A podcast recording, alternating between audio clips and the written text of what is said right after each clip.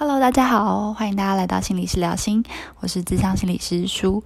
嗯，这一集呢，依然是要来跟大家讲上次上集还没有讲完的睡眠。那这边也简单帮大家快速的复习一下我们上集讲的东西，包括睡眠品质的重要性，然后还有影响睡眠的三大因素，包括你的生理时钟、睡眠债务，还有你的清醒系统。那今天呢，主要一定要把就是焦点放在失眠的评估，还有如何的改善你的睡眠品质。这两点我觉得都是更重要的。前面的有了基础的了解之后呢，后面这两点才能做得更好。因为你知道了自己的睡眠的状态，然后才有办法去实际的去改善自己睡眠的状态。嗯，比较像是对症下药的感觉。首先呢，有关于失眠的评估呢，我们原则上是要先依照你的症状来进行分类的。第一个要评估的就是你是不是嗯气质型的。什么是气质型的？这个气是。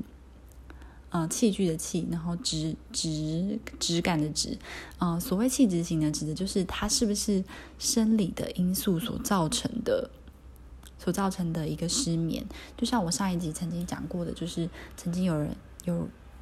有状呃有个案是因为就是呃胃酸的逆流导致无法睡眠睡得好嘛。那这也是透过生理检查之后才发现啊，原来是胃酸，原来是肠胃上的问题，而不是可能睡眠的其他的问题。所以要先评估一下自己是不是生理上气质型的失眠的症状这样子。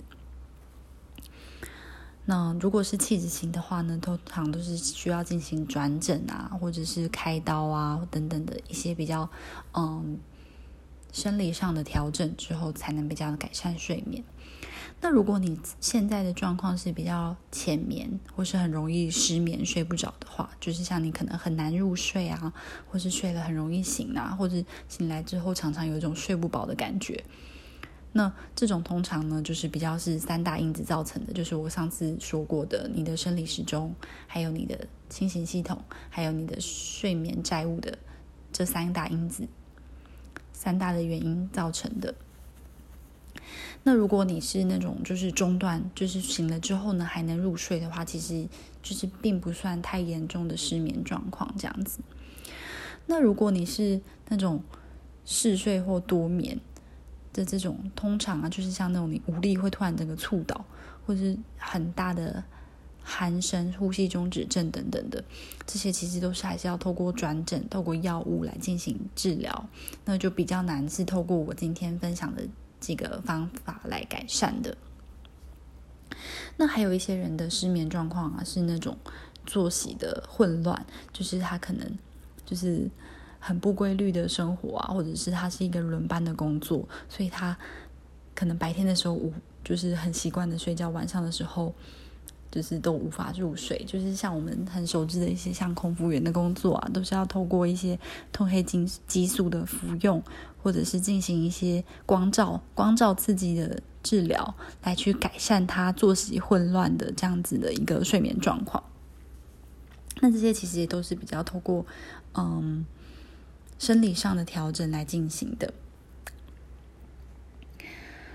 那有一些像是类睡症啊，比较比较像是那种梦游啊，或是磨牙这些，就是睡前的不适啊，或者是你总是做很多梦，感觉很累，或者是你没有办法做梦，然后没有感觉，或是嗯睡着后发生很奇怪的行为，像我刚刚说的那个磨磨牙跟梦游等等的。其实这边就是真的有各种多各式各样的原因，然后也非常很难给你一个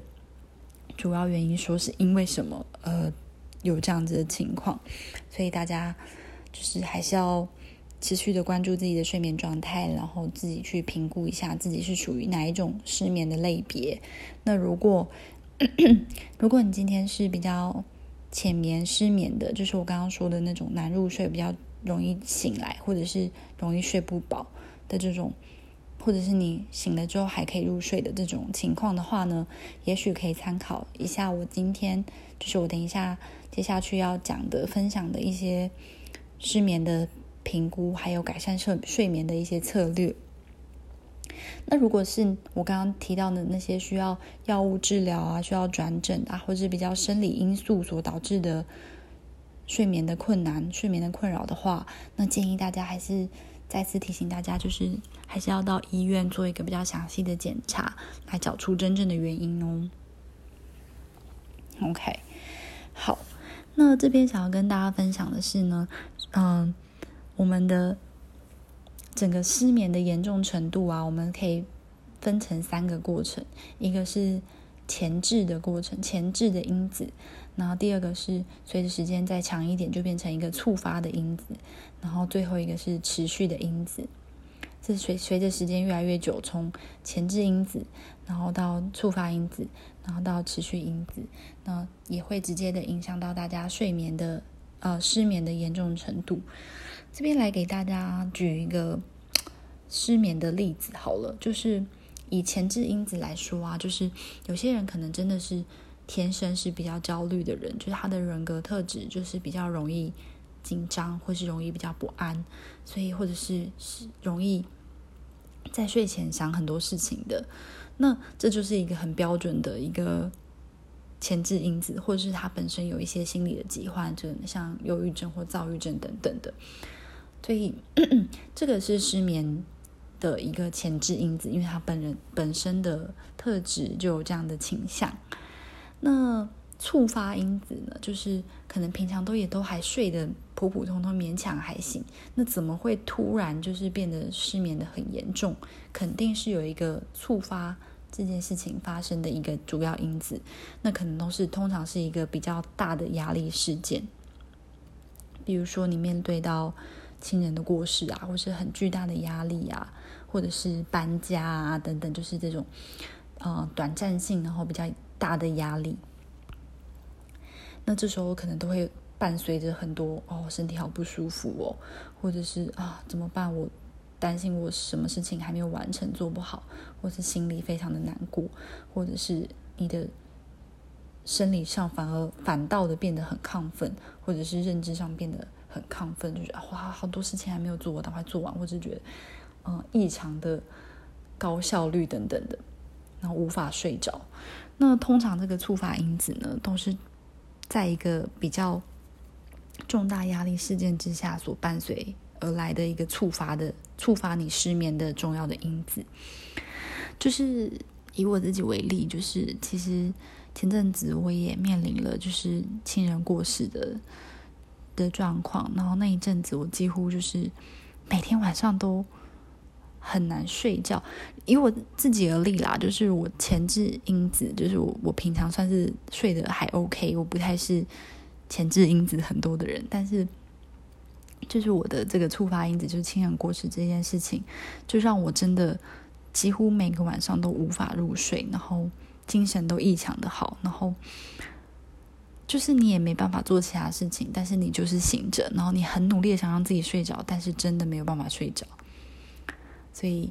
这样感受，我不知道大家可能或多或少都有这样的经验，那就是是一个很触发因子的一个代表，这样子。那触发因子就会严重的影响到我们持续的失眠吗？大大概要持续多久呢？那通常你有这个触发因子之后呢，会导致你可能从也许一个礼拜的失眠，然后变成长期的失眠，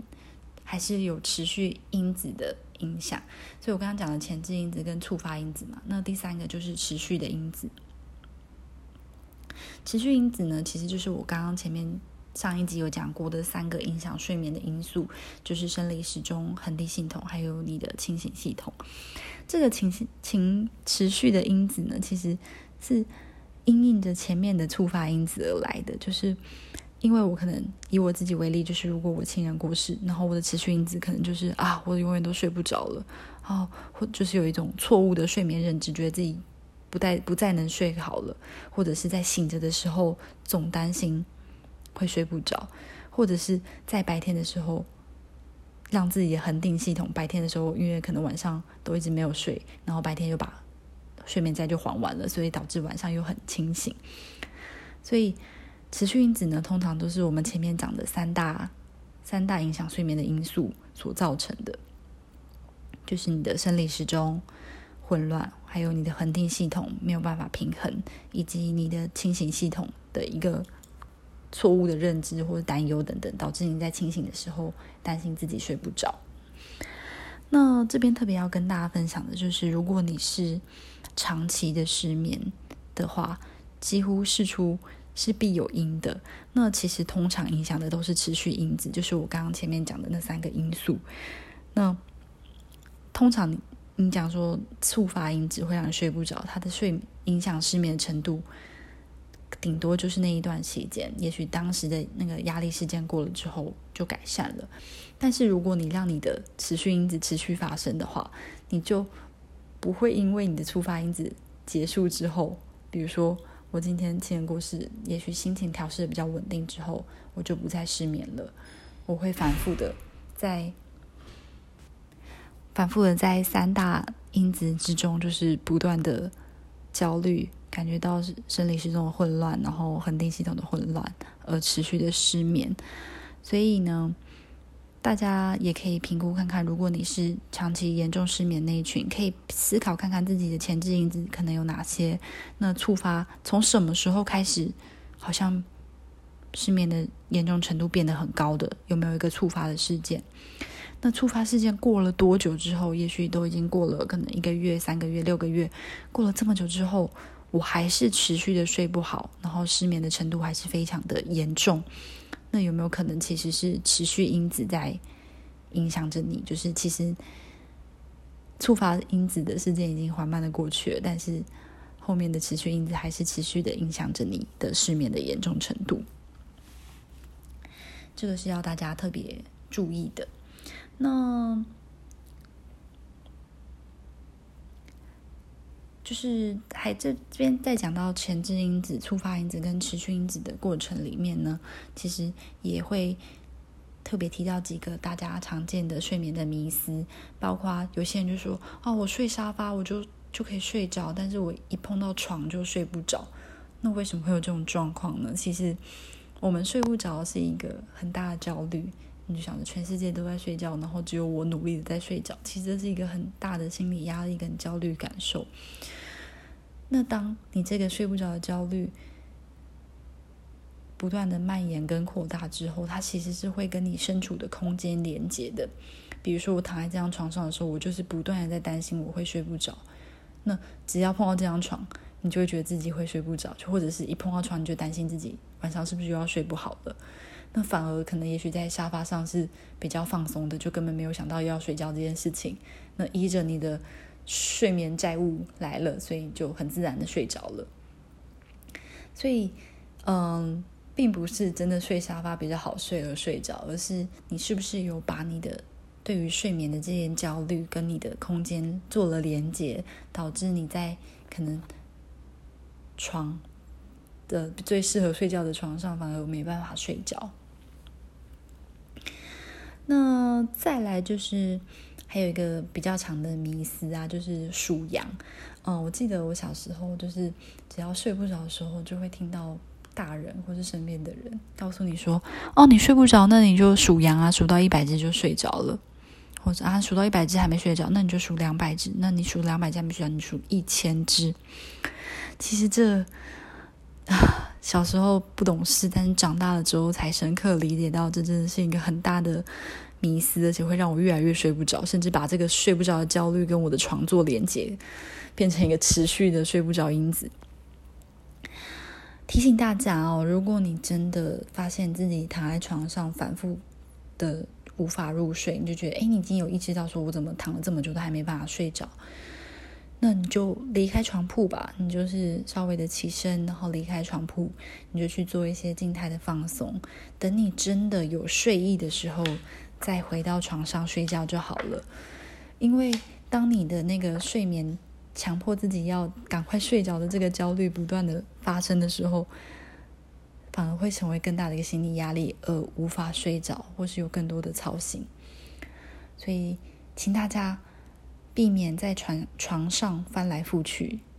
睡不着，或是反复的担心操心。如果你真的睡不着，就离开床。去做一些静态的放松活动，然后等到你有睡意的时候，再回到床上来好好休息，这样子。所以，如果可以的话，就也不要再告诉身边的人去数羊了，因为越数只会就是越焦虑，然后越翻来覆去。那如果真的有数羊可以成功睡着的伙伴们，那如果这是你适合的方法，也很恭喜你找到一个适合你的方法。但是如果你真的发现我们从小到大被教的数羊这件事情没办法帮助你睡着的话，那就试着。起身吧，起身离开床铺，然后做一些放松的活动，这样子。那这边也在跟大家提一个有趣的迷思，就是说，哎，我是因为半夜起来一直尿尿啊，或者是我就是因为做很多梦啊才睡不好。其实，嗯，我自己身边也蛮多家人是有这样子的状态，就是稍微年纪大一点点就会发现自己有夜尿的情况，然后或者是觉得做很多梦，所以才睡不好。那夜尿太多的次是可以去做一个睡眠的生理检查，有可能真的是膀胱出了问题，或者是你的尿道怎么样子的生理上的检查。但更重要的是，有没有可能是互为因果关系？就是因为你睡不好，所以你才夜尿，所以才做梦，这也是一个可能。所以大家不要太快的下一个结论，说我睡不好是因为什么原因？因为睡不好的原因真的太多了。你只能慢慢的去发现自己在什么样的状态下可以比较舒服的睡着，那自己在那影响睡眠的三大因素之下，可以在什么调整到什么程度，能让自己比较安稳的入睡。所以不要太快的给自己下结论，说哦是因为夜尿或是因为做梦才睡不着，这些都是有可能互为因果关系的。那还有一个迷思就是。不知道大家有没有午睡的习惯？大家都想说哦，其实我自己本身是一个有午睡习惯的人，就我觉得中午一定要稍微睡一下，不然真的是太累了。那这边也提醒大家，就是午睡的时间到底要多久才够呢？有些人觉得，哎，你午睡当然能睡多少尽量睡啊，赶快睡到饱，不然下午没有力气工作。或是有些人觉得说，啊，根本没时间睡觉，尽量不要午睡，不然我晚上睡不着。嗯，其实这些都是一个蛮极端的迷思。在这边呢，会建议大家午睡是可以的，就是让自己休息个片刻，但是请尽量的不要超过二十分钟。那这二十分钟的原则其实也是，就是参考我前面有说过的，就是睡眠是一个稳定的系统嘛。你如果白天都把债还光了，你晚上当然没有债可以还，就不只好一直维持着清醒嘛。所以二十分钟是大概刚刚好的时间，这样子就可以让自己身体达到一个小小的休息，然后又可以。就是不会影响到晚上的睡眠债这样子。那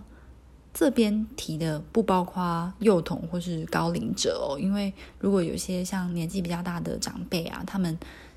如果午睡时间只有二十分钟，也许对他们来讲还是比较不够的，因为他们的的睡眠可能本身就是分成两段的，他们在晚上睡可能就只真的只睡三四个四个小时，那这边就反而可以。建议长辈、建议高龄者，就是哎，午睡时间稍微多一点没关系，反正啊，你两边都有睡到。你昨天可能才睡四小时嘛，那你今天午睡可以睡个一个小时到两个小时，都是 OK 的。其实只是刚好了满足了他们的睡眠的需求而已。只是因为年纪比较大，他没办法在一次就睡满了六小时或是七小时，那就把这个睡眠时间拆成两段来睡睡。可能晚上睡了四个小时，他们就醒来了。那中午再睡个一两个小时，那这样加起来其实也有到六七个小时，就是非常足够的。那这样拆成两段式的睡眠，其实是比较适合高龄者的。所以呢，刚刚讲了一些失眠的评估嘛，所以。嗯，在这边我也会建议大家，就是如果可以的话，真的很想为自己的睡眠做一个记录或是评估的话，也可以试着练习做一个睡眠的日记，包括去记录自己上床的时间是什么时候啊？那你从上床到睡着花了多久时间啊？那你真实睡着花了多久啊？那你醒来是几点？那醒来到离开床铺的时间又隔了多久？以及你可能自己。评估自己的睡眠品质是怎么样。那这在网络上应该都可以找到一些相关的资料。就是如果觉得自己有需要去好好关注自己的睡眠的话，也建议大家可以做一个属于自己的睡眠日志。那也许你可以在做这件事情的过程中，就是发现了一些规律性，或者是一些以前可能没有发现的症结点。OK，哇，讲了。一集半的时间，才终于、终于、终于要讲到如何改善睡眠这件事情了。不知道大家 会不会其实觉得最关键的就是这一块？前面铺陈了这么多，还是希望大家对于睡眠有一个基本的知识跟了解。那后面这个如何的有效改善睡眠呢？我相信也是大家最关注的。改善睡眠呢，主要呢一样是从我们刚刚影响睡眠的三大因素开始，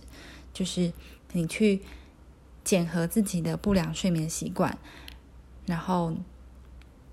改自己觉得容易改的习惯。那啊，为什么要先改自己觉得容易改的呢？因为你先可以达到一个自己可以掌控的改变的话，是相对比较有控制感，你也比较容易持续。那最好就是从你的生理时钟开始，这个是改善睡眠的三个原则。第一个，我那我就一个一个来说嘛。第一个呢是减核不良的睡眠习惯，大家呢可以先在我接下来的描述当中来自己 check 一下自己有几个不良的睡眠习惯。生理时钟部分呢，大家有没有就是上床跟起床时间的不规律，或者是有赖床补眠的习惯？如果有的话，你可能可以 check 打一个勾，这可能是要开始调整跟改善的喽。那第二个是清醒的系统，你会不会习惯的在床上做一些无关于睡眠的事情？就是你在醒着的时候，那你在醒的时候会不会很担心睡不着？有吗？有的话，请 check 打勾。那在睡前会不会有通常或是偶尔会有一个不愉快的谈话经验？或者是有没有没有足够的放松，身体还是非常紧绷的，就就睡着了，就想要努力的入睡了。或者是你是有开电视或是开音乐来入睡的，或者是你一躺在床上就很习惯的去思考还没有解决的事情，或者是嗯，你身边有没有一个床伴在干扰你的睡眠？上面刚刚说的这几个呢，都是一个清醒系统里面的不良的睡眠习惯。如果有的话呢，你可以自己记录下来，然后从这些开始。那最后一个是恒定系统，也就是刚刚说的睡眠债嘛。那如果你在白天有睡超过一个小时，那高龄者跟幼童除外，你在白天有睡超过一个小时的话，其实也不是一个太好的睡眠习惯。就像我刚刚说的，就是午睡大概二十分钟就是一个蛮蛮刚好的时间了。那如果你白天的不管是午睡，或者是你很习惯的困睡，很容易打瞌睡，一睡然后整个睡困睡打瞌睡加起来就睡超过一个小时，那你可能也那也是一个非常要注意的一个不良的睡眠习惯。检查检核自己的不良睡眠习惯之后呢？刚刚有没有写下来几个，就是自己可能需要改善的不良睡眠习惯？记录下来之后呢，就是要开始改，容易改的。就是你刚刚列出来这些，你有没有觉得哪一些是你比较可以把它有所改善的，或是达到一个控制感的？嗯，这边想要跟大家分享一个习惯建立的一个一个一个概念，就是我们通常。拿掉一个习惯比建立一个习惯更难，也就是说，我们要我们不要做什么事情，是相对于我们要我们去做一件事情是更困难的。就像是如果你很习惯在睡前划手机，那今天要叫你说啊，你睡前不要划手机，你就睡得着了。可是就很困难啊，无法做到啊，因为我就是睡前还是想要拿手机划一下，直接叫你不要划手机实在太困难了。那与其把这个。滑手机的习惯拿掉，不如去建立一个新的习惯。比如说，像是嗯，希望自己可以在滑完手机之后呢，就是放松五分钟，就是五分钟的时间呢，我要好好的休息。那如果这个五分钟这个习惯已经建立起来的话呢，可以再慢慢的去拉长这个五分钟的时间，拉长这个放松的时间。那这其实就是一个更好的改变习惯的方法，因为不是强迫自己去拿掉一个习惯，而是去建立一个新的习惯，来去来去改善自己的睡眠。最后呢，想要跟大家分享一个是睡前的幼眠法。这个“幼”是引诱的“诱”，就是也就是简单的来说，就是你在睡前可以做哪些事情来帮助自己，真的可以打造一个比较安稳的、比较符合你的生理需求的一个睡眠环境跟品质。第一件事情呢，就是洗澡。洗澡呢，会建议在睡前的一点五到两个小时间洗澡。嗯，洗澡的过程呢，因为它是你的微血管在扩张嘛，所以你就是在散热的过程。那如果你在睡前有散热的过程的话呢，其实是比较帮助睡眠的。你的体温可以比较快速的降低，所以。大家应该都有个经验，尤其是现在夏天刚过，就是没有冷气，几乎就是完全睡不着的。那以我自己的睡眠习惯的话，我会大概开两个小时左右的冷气，然后让自己的体温稍微的也降低之后呢，是比较可以帮助我睡眠的。这样子，那睡觉完之后呢？做一件事情叫做暂停时间，就是大概在睡前的四十到五十分钟的过程呢，做了一个专属于你的烦恼笔记本。你可以用写的，也可以用画的，就是把你觉得你头脑里在想的事情、在烦恼的事情、在烦心的事情，把它记录下来。那这个烦恼笔记本呢，你可以写的地方可能是在书房或是在客厅。那如果你是自己。在外面有一个嗯套房，没有书房跟客厅的区隔的话，那你至少也不要在床上写，是在可能书桌上完成这个烦恼笔记本。那时间大概就大概十五分钟左右，十五到二十分钟，就把今天很烦恼的事情都把它写下来。写完之后呢，轻轻的、重重的都可以，嗯，把你的笔记本关上。这这是一个很重要的一个仪式感，就是哎。我今天的烦恼的事情已经告一个段落了，嗯，就是今天该担忧的事情也都告一个段落了，剩下就是明天再去担心了。那建立自己这样这种就是告一个段落，今天告一个段落的仪式感呢，是有助于我们在床上不要去想那些烦心的事情，因为你都已经把它记录在你的烦恼笔记本里面了，而且你也把它关上了。是一个很重要的睡前的一个仪式，也可以帮助我们不要，呃，帮助我们的清醒系统不会在床上的时候去担心那些未解的事情。做完你的烦恼笔记本之后呢？建议可以留大概十五到二十分钟的时间呢，来进行一个放松。那这个放松呢，可以是一个比较静态的、缓和的运动，可能稍微的拉拉筋啊，或者是很轻松、很缓和的运动哦。千万不要做一些很激烈的，要去打拳击，或是全身满身满头大汗，然后就累到不行的那种很激烈的运动，这样你可能会。更无法睡着，那就是切记是一个比较缓和、比较舒服的放松。那如果不是运动的话，也可以是一些比较静态的活动，像是看书啊。那提醒大家，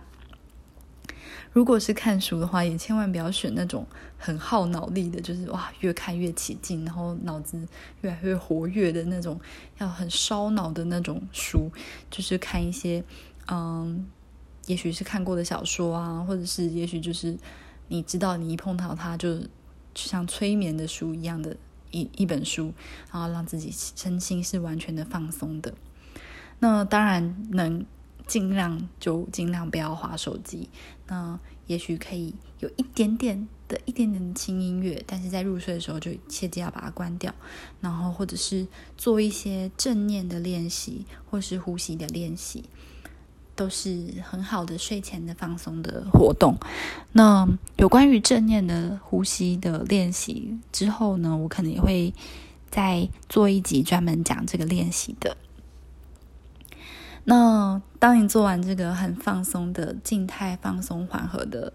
活动之后呢，就交给就是接下来就是床的时间了。你已经慢慢的去培养你的睡意。那真正要睡觉的时间，才让自己躺在床上，然后可以把自己好好的交给床，然后好好的入睡。